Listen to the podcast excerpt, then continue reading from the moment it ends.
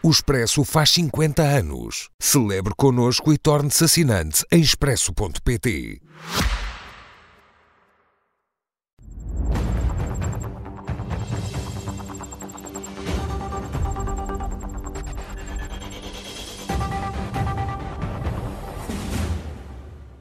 Como sempre, à segunda-feira, com Mariana Mortágua e Cecília Meirelles. Minhas senhoras, boa noite, sejam bem-vindas. Começo por si, Cecília. Ouvimos agora o Primeiro-Ministro dar aquelas eh, explicações, que estava tudo ok, tudo certo e também que as decisões de hoje, tinha dito também, deu a ideia de que as decisões anunciadas hoje eram a prova de que a oposição andava a enganar os eh, cidadãos. Bom, eu ouvi a conferência de imprensa do Primeiro-Ministro e há um momento que não passaram aqui, mas que ele diz qualquer coisa como isto aos que falam e os que fazem. Eu, eu, diria que há um terceiro grupo, não é? Que é os que dizem uma coisa e fazem outra, que é o grupo do Primeiro-Ministro e é aquele com que ele está familiarizado. Eu dei-me ao trabalho de ir ver o que é que ele dizia em setembro de 2022 e lá está, este nem é preciso ter memória. Dizia ele naquela altura, quando confrontado por essa oposição que ele diz que está a enganar as pessoas, dizia: nunca, em circunstância alguma, por mais pancada que me deem, até de uma maneira um bocadinho deselegante, tomarei qualquer medida que ponha em causa a sustentabilidade da segurança social. E era assim que o Sr. Primeiro-Ministro dizia que não podia fazer estes aumentos que anunciou hoje há seis meses dizia que não podia fazer, porque isso ia pôr em causa a sustentabilidade da segurança social. Não sei, aliás, se lembram de um estudo que foi apresentado no Parlamento com grande pompa e circunstância, explicando que se se aplicasse a lei que hoje o Primeiro-Ministro diz que vai aplicar, há meio ano isso ia acabar, eh, a partir de 2030 a segurança social acabava por causa disso. Mas a Ministra da Segurança uh, Social disse esta noite na edição da noite que agora, nestes seis meses, muita coisa mudou e que encaixou o Estado muito dinheiro por causa, por exemplo, do crescimento das contribuições, porque o, o emprego pois, aumentou pois, pois mudou das duas uma. Ou, ou aprenderam a fazer contas, o que, o que, seria de facto alguma coisa que mudou, ou uh, pura e simplesmente perceberam que uh, mais valia assumir que o governo não quer saber da lei para nada, nunca tem aplicado esta lei tal como ela é, e que é uma lei que faz sentido, porque indexa o aumento das, das pensões à inflação e ao crescimento económico, ou seja, ao custo de vida e à capacidade do país de sustentar a própria segurança social nunca foi aplicada tal como está. Este ano também é esta atrapalhada. Eh, eu, eu, espero até ver o diploma para ter a certeza que não há gato escondido com rabo de fora.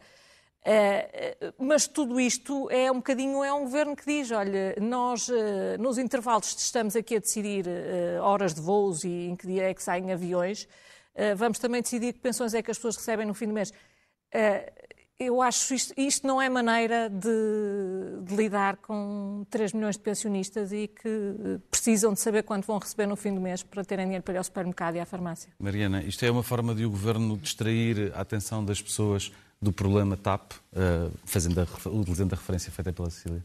Boa noite. É certamente uma forma de, de distrair as pessoas e de redirecionar o debate político uh, fora do, dos casos da TAP, e não são só casos, fora do, do desastre que se revelou a gestão política uh, e pública da, da TAP. Parece muito óbvio.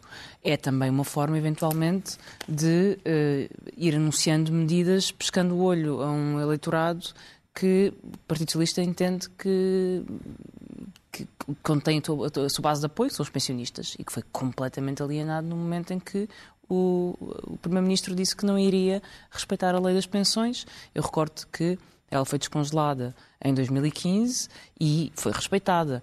Uh, não foi respeitada integralmente porque houve até aumentos acima do que seria a fórmula, mas nunca uh, foi violada para não dar aos pensionistas aquilo a que têm direito. Mas eu acho que isto é tudo muito mau. É, é, é, é tudo muito mau, porque, vamos ver, é, a questão que a Cecília coloca, há um debate no Parlamento e o Governo diz não podemos aplicar a lei porque se aplicarmos a lei rebentamos com a Segurança Social. E apresentam contas manipuladas à Assembleia da República a dizer que rebentam com a, com a, é, com a Segurança 2030, Social. Um, até 2030. Passados uns meses, já não rebentam com a Segurança Social, já está tudo bem. Passados uns meses, eh, radicalmente, houve uma mudança incrível nas perspectivas, na economia, que aquilo que rebentava a segurança social agora é perfeitamente possível e pode ser anunciado, mas só a partir de julho. Entretanto, houve ali seis mesinhos em que se poupou o, o aumento estrutural. Esse é o primeiro problema e, portanto, é brincar com as pessoas é criar choque e pavor. Não se diz aos pensionistas, e sobretudo a quem está agora a contribuir, que a Segurança Social se rebenta assim. É uma irresponsabilidade dizer isto. Ainda mais para ter ganhos políticos de curto prazo, para meter medo às pessoas, para convencer pelo medo. Não, não acho que seja uma boa forma de fazer política. Segundo problema, no mesmo momento em que diz que a lei não será cumprida, hum, antecipa uma parte do pagamento como um bónus e apresenta isso como um bónus, que foi o que fez em 2022. Novo problema, não era bónus nenhum. Era um corte, era uma antecipação da pensão que teria como consequência que as atualizações não teriam como efeito esse, esse valor. E, portanto, criou uma ilusão de bónus quando não havia bónus nenhum, uh, criou um truque ao dizer que aumentava as pensões, não aumentava as pensões coisíssima nenhuma, e é de facto um corte nos direitos dos pensionistas que agora foi corrigido. Se não tivesse sido um corte nos direitos, não era preciso corrigir. Se há correção é porque houve um corte nos direitos. E, portanto, sim, é, foi ilusão, foi truque e foi, e, foi, e foi corte. E acho que, em cima disto, há um outro fator que é quase perverso, que é uh, nós que estamos a acompanhar estes temas diariamente e que eu em particular, a Cecília também, percebemos de contas e, e, há muito tempo que estudamos contas, não entendemos, é difícil fazer estas contas, é difícil. Expor os pensionistas que têm sensibilidade e medo relativamente à sua reforma, a esta confusão e a esta polémica, a esta controvérsia, vai, não vai, agora dá, agora tira, agora faz, agora corta, eu acho que é quase maldade. Acho que é quase maldade. As pessoas têm direito a ter uma reforma de acordo com a lei, ser atualizado à, lei. E se há um apoio extraordinário, pois que se paga o apoio extraordinário como foi pago aos, aos trabalhadores. Nada disso foi feito. Foi criada uma manta de retalhos que ninguém compreende nada e eu quase que aposto, não aposto integralmente, porque eu próprio ainda não consegui perceber totalmente as contas, que no final disto tudo o governo ainda poupou dinheiro face à ideia que era pagar as pensões integralmente e dar os 125 euros extra. Acho que face a este cenário que era o mais básico, que era atualiza as pensões em janeiro à lei e há 125 euros de apoio extraordinário em outubro de 2022, acho que ainda se poupou dinheiro face a este cenário que era mais Provavelmente quis antecipar de despesa no ano passado, que é para ter menos este ano. E há, portanto, aqui desonestidade política? Bem, eu acho que isso, a qualificação, eu limito-me a ler as frases. Eu, agora, as discussões políticas tornaram-se relativamente estranhas, porque uma pessoa vai ao INE ou vai ler frases do próprio Primeiro-Ministro há meio ano e nada bate certo com nada. Portanto, eu acho que é um bocadinho isso. Há quem diga hoje que eh, o que agora o Governo está a fazer é apenas a correção daquilo que já devia ter sido feito e, portanto, eh, está a ter a coragem de fazer aquilo que um governo do PSD-CDS teria feito, mas que teria tido outro tipo de explicação e outro tipo de coragem de dizer diretamente ao país que assim teria de ser. E que, portanto, isto é uma medida que não é de um governo de esquerda, mas que é de um governo de direita. Concordam com esta. Bom, eu acho que a diferença entre, entre, esquerda e direita não é dizer a verdade ou enganar as pessoas. Uh, não, não acho isso. E isso seria uma interpretação uh, benévola, não é? Porque eu sou de direita e aparentemente seriam as pessoas de direita a dizer a verdade. Não, não acho que essa seja a diferença entre direita e esquerda. Mariana. Também não. Acho que a questão aqui é, houve uma opção política. A direita dirá que foi uma imposição da Troika, mas, mas nós aceitamos essas imposições, é uma opção aceitá-las, quer queiramos, quer não. E que afetou os pensionistas com aumentos de impostos sobre as pensões e cortes nas pensões mais altas. E isso está na memória das pessoas e existiu. Não vale bem dizer que não existiu, porque existiu. E estava ah, no memorando também. Claro, mas eu estou a dizer que estava no memorando da Troika. Eu nunca, não, acho que não vale a pena. Uhum. Sim, Até porque eu. Uma, uma, das acho, coisas mais na política que, portuguesa é nós passamos a vida a discutir a Troika. Também já há um momento claro, que já chega. O que eu acho é que uh, a direita aceitou o argumento que era necessário cortar para se poder renascer e que era preciso cortar salários e pensões para se poder renascer. É quase uma atitude redentora. E a esquerda, não o Partido Socialista, porque o Partido Socialista aceitou o memorando e os seus termos, da esquerda à esquerda do Partido Socialista, criticava essa abordagem. Dizia não vale a pena cortar salários e pensões porque só vamos agravar a crise e vamos tornar tudo mais difícil. E eu mantenho essa posição e acho que era certa.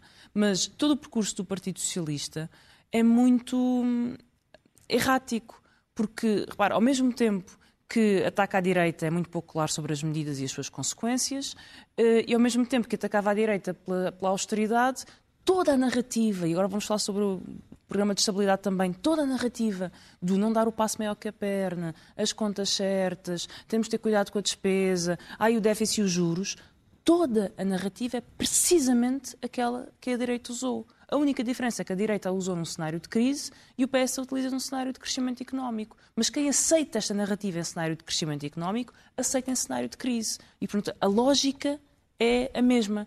E eu acho que é, mais uma vez, errada Porque há uns anos o próprio Partido Socialista chegou à conclusão que cortes de salários e pensões num cenário de crise só agravam um problema em vez de resolverem. A própria União Europeia e o FMI chegaram a essa conclusão e fizeram uma autocrítica relativamente aos planos de austeridade. Uh, e por isso acho que o PS não tem uma política clara, tenta dizer às pessoas que o que não é é eh, e, e permanentemente a tentar criar uma ilusão que há uma recuperação de rendimentos, que há apoios. Não há. Há uns apoios pontuais que o Partido Socialista decide quando dar e como dar. E eu, mais uma vez, não acho que isso seja uma forma de fazer política de verdade e claro. Mas há um plano para os próximos anos e ele foi apresentado e, aproveitando a dica, falamos sobre o plano de estabilidade eh, apresentado hoje pelo Ministro das eh, Finanças, com esta previsão de 1,8% de crescimento da economia eh, este ano, mas nos próximos anos a coisa não é assim tão extraordinária. E há quem diga que é resultante do facto de continuarem a ser adiadas reformas estruturais que permitiriam que os crescimentos fossem maior, maiores, levando em consideração todos os, toda a bazuca, recuperando a tal expressão de António Costa, que o, de que o país vai uh, beneficiar. Eh, eu, eu, quando ouvi esta frase que passou aqui dos truques e ilusões, hoje à tarde já tinha lido o, que, o PowerPoint que o Ministro Fernandina estava a apresentar.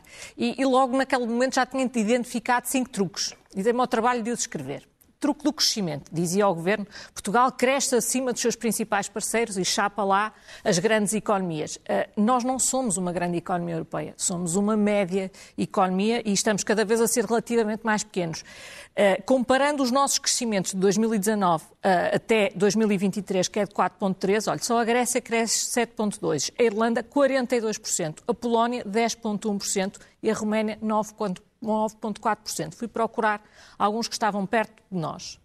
Segundo truque, e este eu achei, uh, fiquei estarrecida, que era, há, há, ali um slidezinho que diz redução da carga fiscal. Mas qual redução? Pois a carga fiscal em 2021 era 35,3 e em 2022 passou a ser 36,4, mas qual, como é que se pode continuar uma redução que não existiu? E depois metia ali uns números um bocadinho martelados do IRS. Terceiro truque, inflação a diminuir, são tudo títulos, inflação a diminuir de forma gradual e consistente. Vamos lá ver, o Ministro das Finanças estava a apresentar uh, um programa de estabilidade que revê em alta a inflação de 4%, que era a previsão que estava no orçamento, para 5,1%. Portanto, a inflação está a ser revista em alta. E convém dizer às pessoas que uh, se nós temos uma inflação de 10%, quer dizer que uma coisa custava 100, passou a custar 110. Se ela agora passar a ser de 5%, a grosso modo não dá exatamente 115, mas a ideia é mais ou menos essa. E, portanto, convém perceber-se que os preços não vão descer, quando muito vão aumentar, vão aumentar um bocadinho mesmo. Quarto truque, este também, ganhos salariais a subir acima da inflação. O INE, é, é que, eu, eu, é que isto, isto, não é uma discussão política com o Ministro Fernando Medina, isto é o Ministro Fernando Medina e discutir com o INE. Eh, o INE diz que em 2022 as pessoas perderam 4% em remuneração média bruta, no seu salário. Passaram a ganhar menos 4% em termos reais. Portanto, vir falar em ganhos salariais utilizando dados de janeiro e fevereiro das DME é, é, é tudo. E depois, logo 5, o que eu achei extraordinário, que é o turismo, que também atinge máximos. Uh, depois de apresentarmos um pacote de mais habitação, que uma das soluções que dá para a habitação é precisamente haver menos camas e menos alojamentos para os turistas. Uh, não sei se estão a imaginar que os, os turistas vêm, se eles vêm cada vez mais e têm menos alojamentos, vão dormir aonde? Na garagem ou na, nas salas das pessoas? Uh, quer dizer, as coisas têm que ter consequências. Preocupado onde é que os turistas vão dormir? Quer dizer... É, não, mas estou preocupada que me aldrabem e que me digam que, que, que nada tem consequências eu mais preocupado em saber onde é que as pessoas vão viver, mas uh, porque, as casas se transformaram em sítios para turistas dormirem. Está bem, mas uh, então assumam que querem menos turistas e que vai claro, haver menos turistas. Claro, uh, agora, devia dizer, as duas coisas é que são completamente contraditórias. Sim, sim, mas eu, mas eu concordo com as contradições todas, aliás, ponto por ponto, uh, exceto na questão do crescimento. Tenho algumas coisas a dizer sobre o programa de estabilidade e sobre as várias uh, confusões que foram sendo, que foram sendo criadas. Mas, um, primeira questão, sobre, sobre crescimento económico. Eu não quero entrar nesta discussão porque acho que ela está muito minada e raramente nós a fazemos de uma forma uh, profunda. Uh, não acho que se possa comparar entre países grandes e países pequenos. Acho que a comparação certa é uh, convergência com a União Europeia. É lógico que países que entraram em 86 uh, para a União Europeia, que têm euro desde o ano 2000 no pelotão da frente, como se, como se chamavam, têm padrões diferentes de desenvolvimento económico do que países que tiveram outros processos completamente diferentes e que têm o que se chama um efeito catching up, ou seja, mesmo Portugal teve nos anos 90, um crescimento muito rápido que tem a ver com o processo acelerado de, de integração europeia, que depois pode ou não pode ser ou, ou não ser sustentável. E quando comparamos Portugal com essas economias, com França, Áustria, a Holanda, Itália, Espanha, Alemanha e por aí adiante, Portugal não compara mal. Compara bem? Não, mas não compara mal, está um pontinho acima da média da União Europeia. Por outro lado, tenho muita dificuldade em ter uma discussão sobre crescimento económico porque eu quero saber que crescimento económico. Porque se temos um crescimento económico baseado em construção imobiliária, turismo e banca, eu quero, eu quero pensar se esse crescimento económico é sustentável.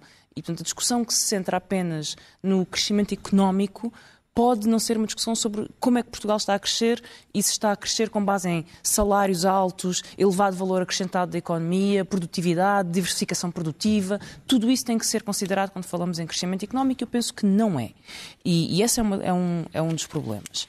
Uh, segundo problema, não, acho que a questão da bazuca é uma ilusão. Criou-se a ideia de que a bazuca era a solução dos nossos problemas. A bazuca é mínima face à dimensão da economia.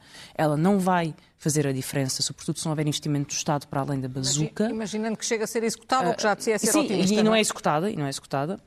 Terceira questão, não sei o que são reformas estruturais para o crescimento. Acho que é um chavão que se criou, que depois na prática quer dizer uma coisa. É flexibilizar, privatizar, baixar impostos sobre grandes empresas uh, e, e pouco mais que isso. Eu acho que há reformas estruturais que é preciso fazer. Acho que o aumento dos salários é uma reforma estrutural que é preciso fazer uh, investir em setores produtivos, de inovação, ter empresas públicas chave. Foi assim que os, que os, tigres asiáticos, que nós hoje, enfim, e os grandes países com processos de desenvolvimento fizeram isso, apostaram nos Estados Unidos. Investimento estatal em setores chaves de inovação, isso é uma reforma estrutural. Transportes públicos é uma reforma estrutural. A ferrovia portuguesa é uma vergonha.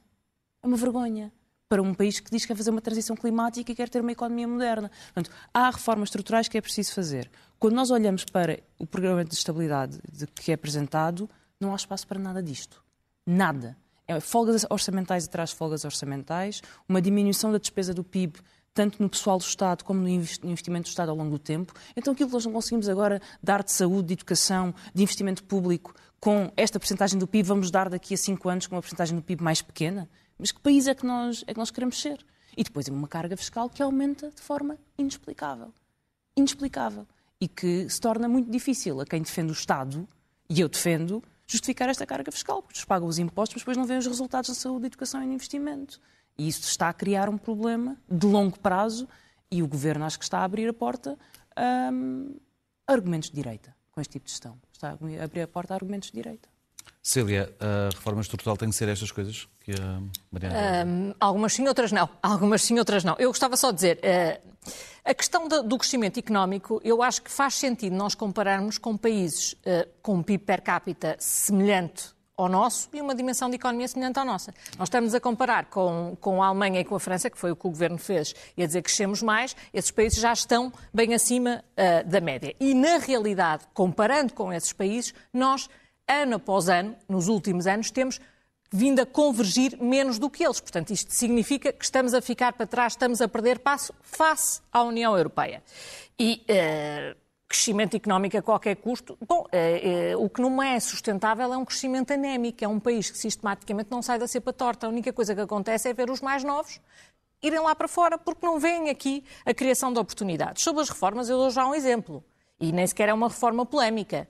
Por exemplo, Justiça administrativa e fiscal. É normal uma pessoa, quando se vê executada uh, pelo fisco abusivamente, ter que pagar para poder contestar e ainda esperar 5, 10 ou 15 anos por uma decisão. Uh, acho que isto não é sequer uma coisa que seja uh, a forma da reforma. Depois podia ser contestada, mas acho que todos percebemos que isto não pode funcionar, nem para as pessoas, nem para a economia. Da mesma forma, a carga fiscal. É que a carga fiscal não é só um número. Se calhar, se a carga fiscal se tivesse mantido no ano passado. Isso significava que tinha sido possível, por exemplo, esta medida do IVA que foi tomada já ter sido tomada há seis meses ou já ter sido tomada há nove meses, o que significa que para muitas pessoas a conta do supermercado tinha sido pedido pagá-la. Ao invés de não ser. Portanto, isto tem consequências concretas. Significa que, se calhar, para muitas pessoas tinham podido levar, que até tiveram aumentos, porque há algumas, não todas, como é evidente, mas algumas que tiveram aumentos, podiam ter levado mais um bocadinho do seu aumento para casa. Um, e nós não estamos a falar em baixar a carga fiscal, estávamos só a falar em eh, manter a carga fiscal. E depois é esta coisa de. Eh, por isso é que depois as contas batem certo. As contas batem certo porque as pessoas pagam mais impostos. As contas não batem certo. Pronto, é as contas não batem certo. É, é, é, isto não é, não, não, não há milagres e a explicação é esta. Eu, eu não gosto é de ser enganada. Pronto, tenho este defeito. Não, não gosto. Eu prefiro uma verdade, ainda que ela seja desagradável, do que, do que uma mentira. Uh, agora, uh, mesmo acho eu, quando se está a dizer coisas que não são verdade, uh, pelo menos uh, o mínimo de esforço para não, para não andar a dizer tu uma coisa e o seu contrário em dias seguidos ou em seis meses seguidos, porque isto realmente é um bocadinho demais. E as sondagens estão a demonstrar que as pessoas estão a começar a perceber que muitas destas coisas acontecem? Eu não, acho que não é muito útil comentar sondagens a esta distância das eleições, sondagens que têm fichas técnicas sempre muito questionáveis. Uh, acho até que um dia devíamos debater seriamente o papel das sondagens Uh, e como elas servem mais para influenciar os resultados do que necessariamente para refletir a opinião das pessoas. Como, por exemplo, em 2022. Como, por exemplo, em 2022. Até hoje não sabemos se foi a sondagem que fez o resultado ou o resultado fez a sondagem. E acho que viver-se com essa dúvida em democracia é, é desagradável, para não dizer outra coisa.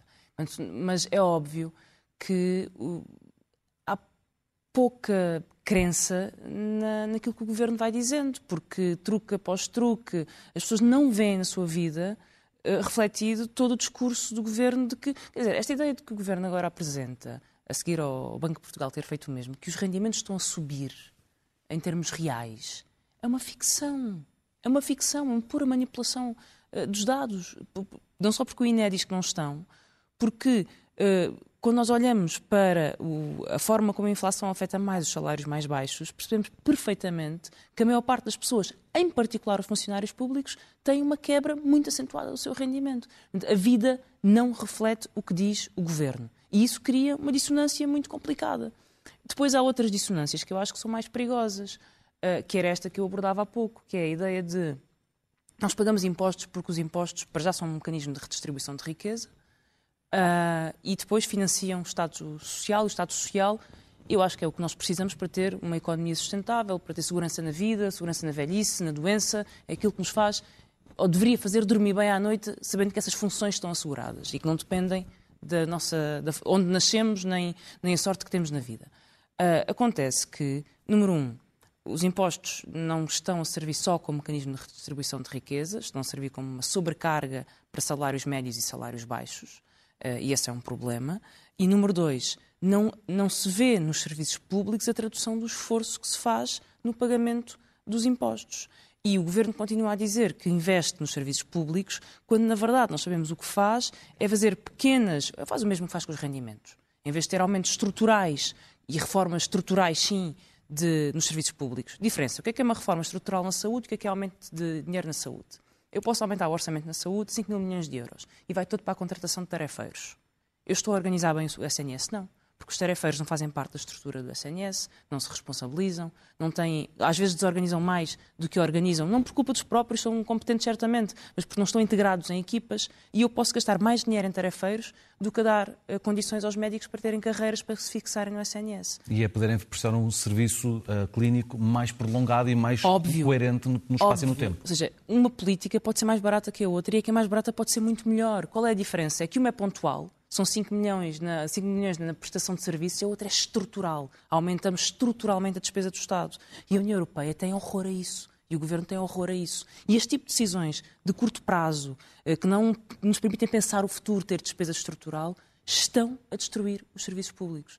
E depois vai haver um dia em que chega um Governo de Direito e vai dizer então se isto não funciona, privatize. E, e, e, o resultado é aquilo que nós sabemos. De, fa de facto, não funcionar é, é tipo, não vou falar outra vez na TAP, acho que é, já, já, já é um tema mais, mais, de, mais do que batido.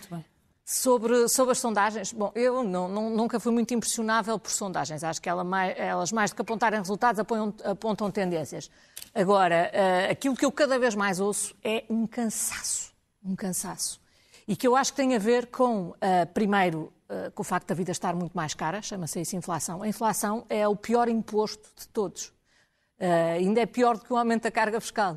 Uh, pior que isso é a inflação. E eu, isto não é, não é uma coisa que, que, que não se sinta, não, é, não, não, há anestesia, é sem anestesia. Depois é esta sensação de que o governo cada vez mais trata o Estado como se fosse a sua casa e está à vontade, à vontadinha para fazer coisas verdadeiramente inacreditáveis. É, é como se já não, não houvesse uh, nenhum tipo de, de, respeitabilidade.